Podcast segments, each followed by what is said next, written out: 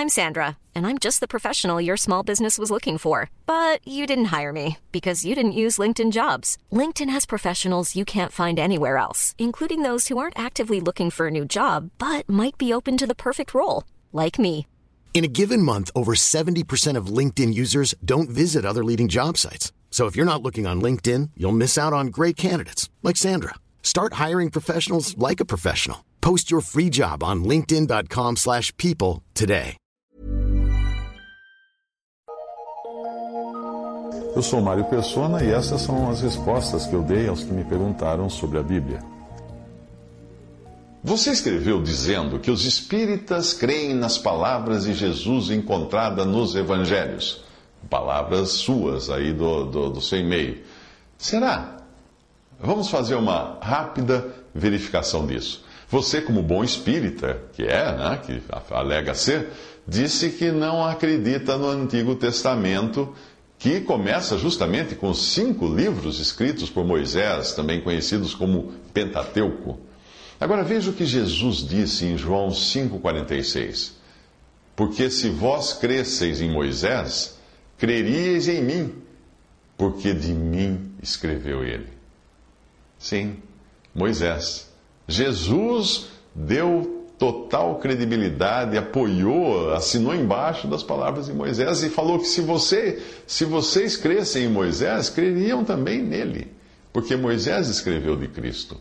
Aí você disse que não acredita na história de Jonas engolido pela baleia ou pelo grande peixe, dependendo da versão da Bíblia que nós lemos.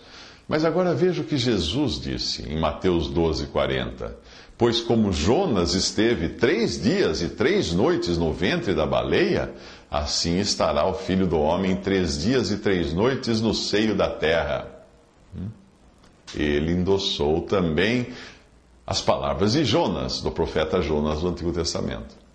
Aí você disse que não acredita na história do dilúvio e da salvação dos seres humanos e animais que Noé efetuou com a sua arca. Não acredita, né? E você diz acreditar nas palavras de Jesus. Então vamos ver o que Jesus disse em Mateus 24, 37. E como foi nos dias de Noé, assim será também a vinda do filho do homem.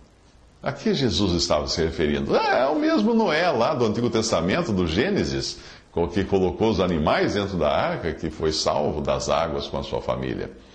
Aí você disse que não acredita no relato da criação em Gênesis, e você acha que a ciência tem uma melhor resposta para isso. Mas ainda assim você afirma acreditar nas palavras de Jesus, não é?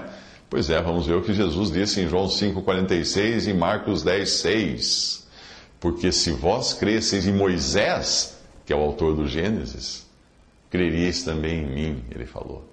Porém, desde o princípio da criação, Deus os fez macho e fêmea. Jesus citando Moisés em Gênesis, de, dizendo de como foi criado o homem. Macho e fêmea, um homem e uma mulher.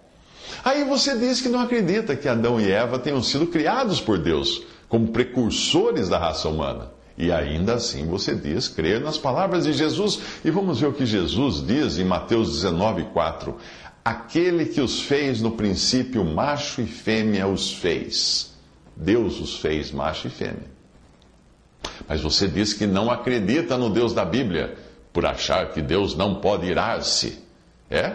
Então vamos ver o que Jesus diz, e você diz acreditar nas palavras dele, em João 3,36. Aquele que crê no Filho tem a vida eterna. Mas aquele que não crê no Filho não verá a vida, mas a ira de Deus sobre ele permanece. Que de que ira então Jesus está falando? Se não for da ira de Deus que permanece sobre aquele que rejeita o Filho de Deus. Mas aí você disse que não acredita que Deus, sendo Deus, se arrependeria de alguma das suas decisões. Porém, o que Jesus diz em João, uh, em João 3,10, Deus se arrependeu do mal que tinha anunciado que lhes faria aos ninivitas e não fez. Melhor dizendo, uh, ele repete Jonas. Os homens de Nínive, agora Jesus dizendo, se levantarão no juízo contra, com essa geração e a condenarão, pois eles se converteram com a pregação de Jonas. E eis aqui está quem é maior do que Jonas. Jesus diz isso, isso, isso em Lucas 11, 32. Aí você volta a dizer que não acredita na existência de um lago de fogo criado para o diabo e seus anjos, onde serão lançados os que não forem salvos. Você não acredita, né, nesse lago de fogo? Pois é. E diz que acredita nas palavras de Jesus, que disse o seguinte, em Mateus 25, 41. Então dirá também aos que estiverem à sua esquerda: Apartai-vos de mim, malditos, para o fogo eterno, preparado para o diabo e seus anjos. Uh, eu estou com uma dúvida agora. Em quem você. Que, que, Jesus é esse que você disse que acredita nas palavras dele? Eu só posso concluir que você realmente não acredita nas palavras de Jesus. Porque você acredita no Espiritismo, em Allan Kardec. E, e, e você confirma o fato de que o Espiritismo apenas se aproveita da roupagem dos evangelhos para atrair incautos. Você deve estar se sentindo mal por eu colocar em dúvida as suas afirmações, não é mesmo? Como você acha que o Senhor Jesus se sente por você colocar em dúvida as afirmações que ele fez nos evangelhos?